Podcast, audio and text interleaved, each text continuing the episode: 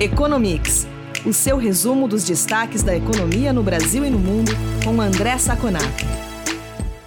Olá, ouvintes do Economics. Aqui é o Eduardo Vasconcelos, jornalista da FEComércio. Estou aqui com o André Saconato, começando mais esta edição do podcast. Oi, Saconato, tudo bem?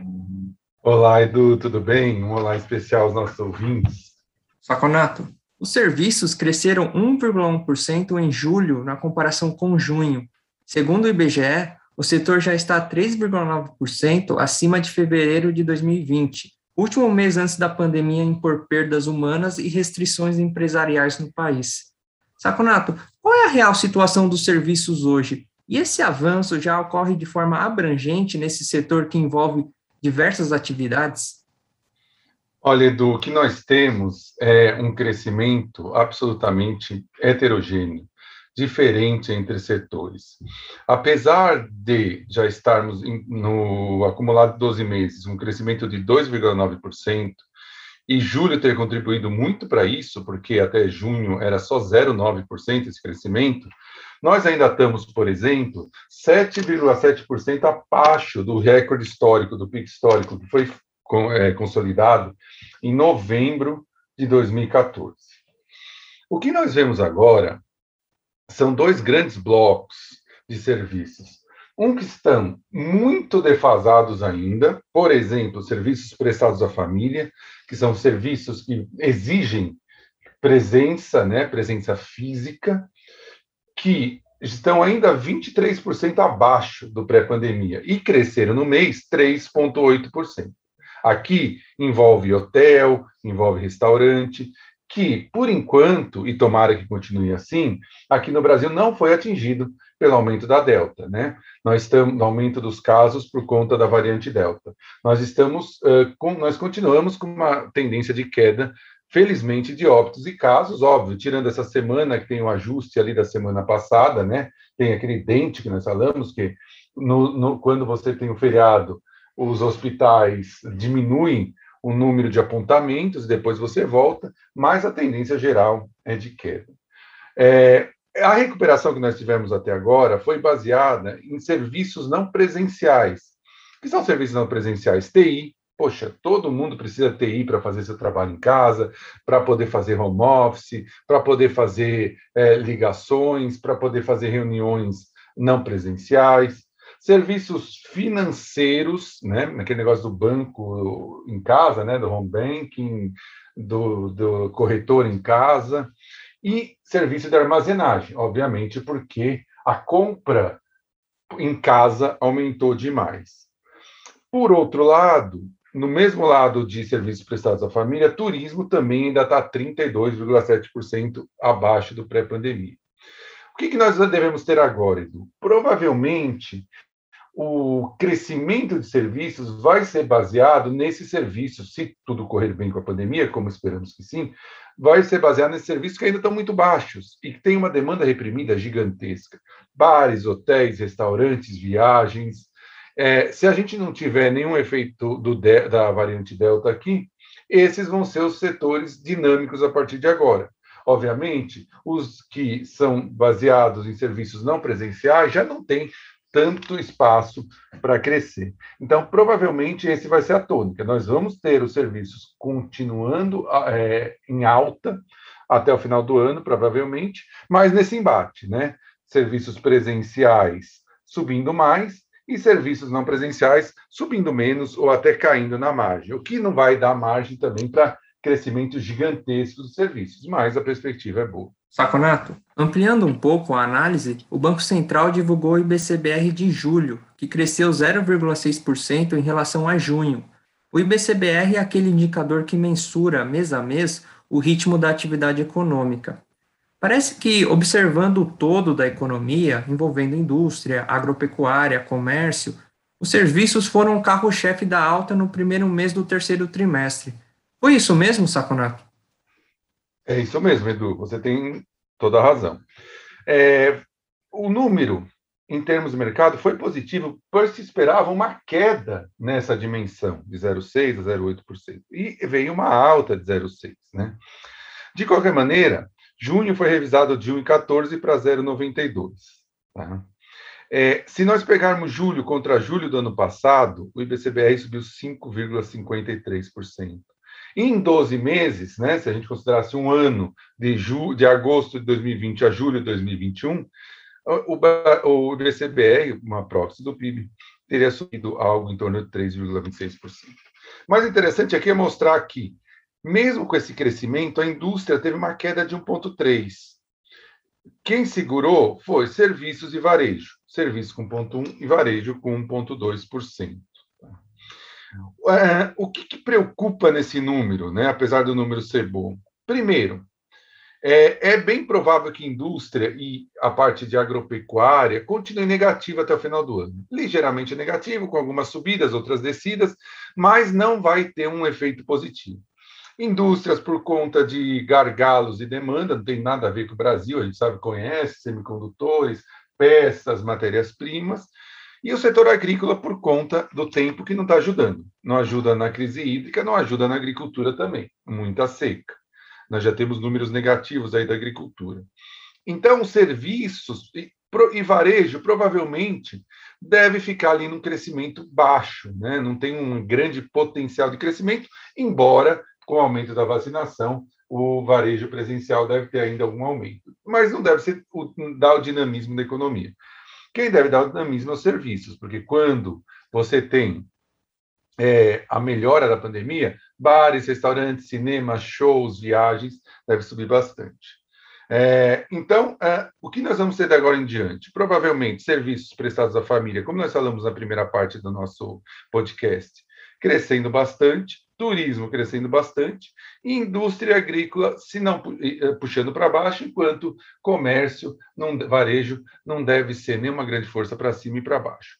É, a expectativa é que o crescimento na margem seja muito próximo de zero, fazendo esse, né, nessa, nesse uh, união de forças, confronto de forças na realidade. Então, por isso, como o, o carry-over já está próximo de 5%, a expectativa é que o mercado está imaginando mesmo. Um IBCBR próximo de 5% e um PIB próximo de 5%. Saconato, a inflação perdeu força nos Estados Unidos em agosto. A alta foi de 0,3%, desacelerando em relação à taxa de 0,5% registrada em julho. Ainda assim, em 12 meses, a inflação acumula alta de 5,3%. Curioso é que também em agosto o varejo cresceu 0,7%, resultado considerado inesperado pelos analistas. Quais as condições atuais da economia norte-americana? Olha, Edu, primeira parte da inflação, é, é, se nós abrimos esses números que você disse, ou seja, o, o CPI, né, que é o preço ao consumidor, que subiu 0,3 em agosto contra meio em julho, e o CPI Core, para quem não conhece, o CPI Core os preços muito voláteis, como de é, óleo, gás, combustíveis, cresceu só 0,1 contra 0,3 em julho. Assim, no anual, nós temos o core com 4% e o CPI cheio com 5,3%, muito acima ainda da meta de 2%. Mas, claramente, pelos números que nós falamos, arrefeceu em agosto. Agora, tem um ponto que deve ser deixado muito claro. Muito desse arrefecimento está relacionado com a tal variante Delta. Tá? Viagens, uh, os preços já estão revertendo, tá?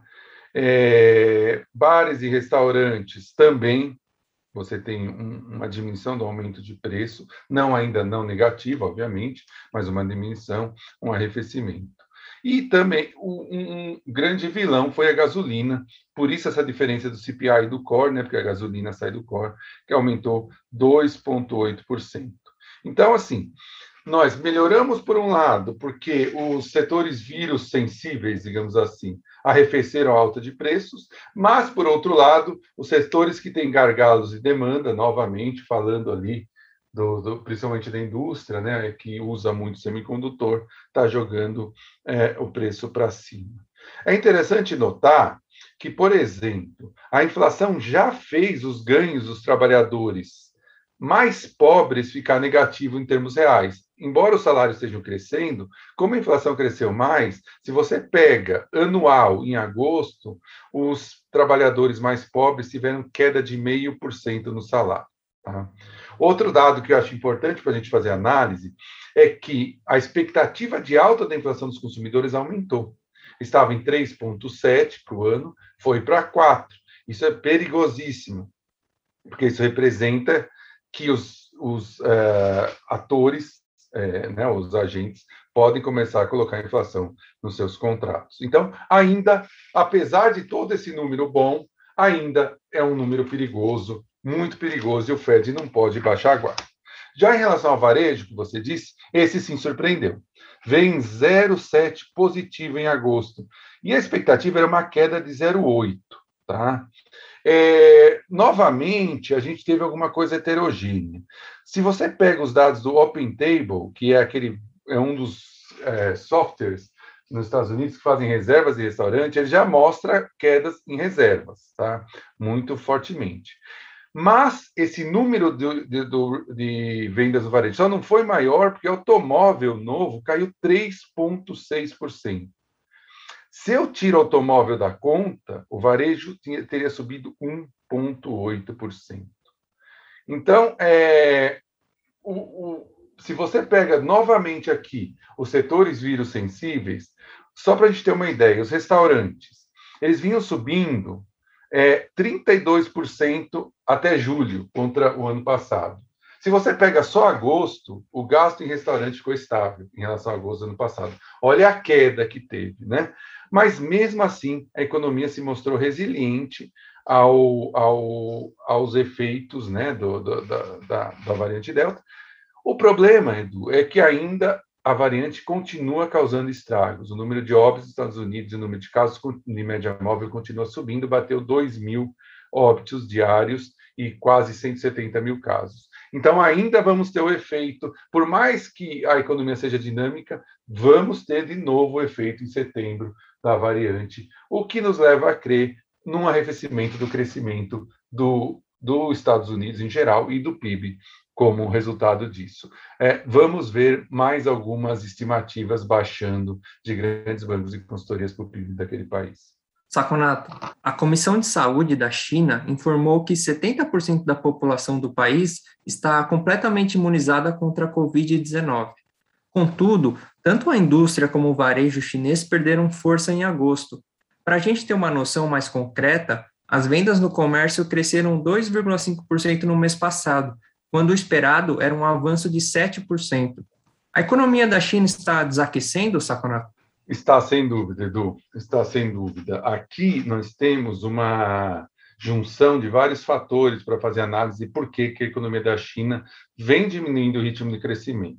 Primeiro, também está sofrendo, apesar da alta vacinação, sofre sim com a variante Delta. As vacinas chinesas não parecem tão eficazes quanto as outras para a variante. É, você tem um surto bem é, detectado no sudeste da China. Os números não são confiáveis, números infectados, mas você sabe que tem, porque pessoas de lá relatam que o governo já fez várias restrições de mobilidade, né? Então você tem isso. E você tem um governo chinês extremamente antimercado. Nós já falamos em vários uh, podcasts anteriores que ele está fazendo restrições regulatórias, ele está brigando com as grandes empresas. Isso faz com que, obviamente, o investimento externo diminua. Só para ter uma ideia, hoje as empresas chinesas não são mais permitidas de fazer IPOs ou abertura de ações nos Estados Unidos. E não é só o comércio que está ruim, não. Novas construções, por exemplo, caíram 3,2% entre janeiro e agosto. Para a gente ter uma ideia, entre janeiro e julho, a queda era de 0,9. O governo chinês não solta os dados mensais, ele solta anualizado. Mas dá para perceber que agosto teve um mês terrível. Se em seis meses caía 0,9, em um mês só jogou isso para 3,2, é bem possível que agosto tenha sido muito ruim. A produção industrial também subiu 5,3 depois de ter subido 6,4% no mês anterior. Serviços de catering, que representa bem essa parte de serviços é, mais próximos, né? É, mais presenciais, caiu 4,5%. A China, sim, vem passando por um processo forte de desaceleração. Por conta do primeiro semestre, é bem possível e bem provável que o governo consiga a meta de 6% para 2021.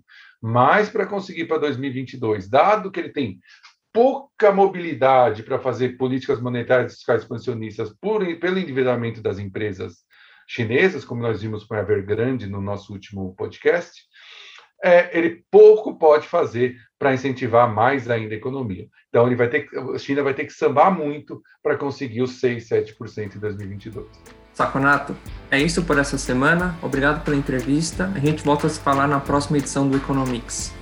Muito obrigado, Edu, pela nossa conversa. Muito obrigado aos ouvintes que estiveram conosco até agora e nos falamos na próxima edição do nosso podcast.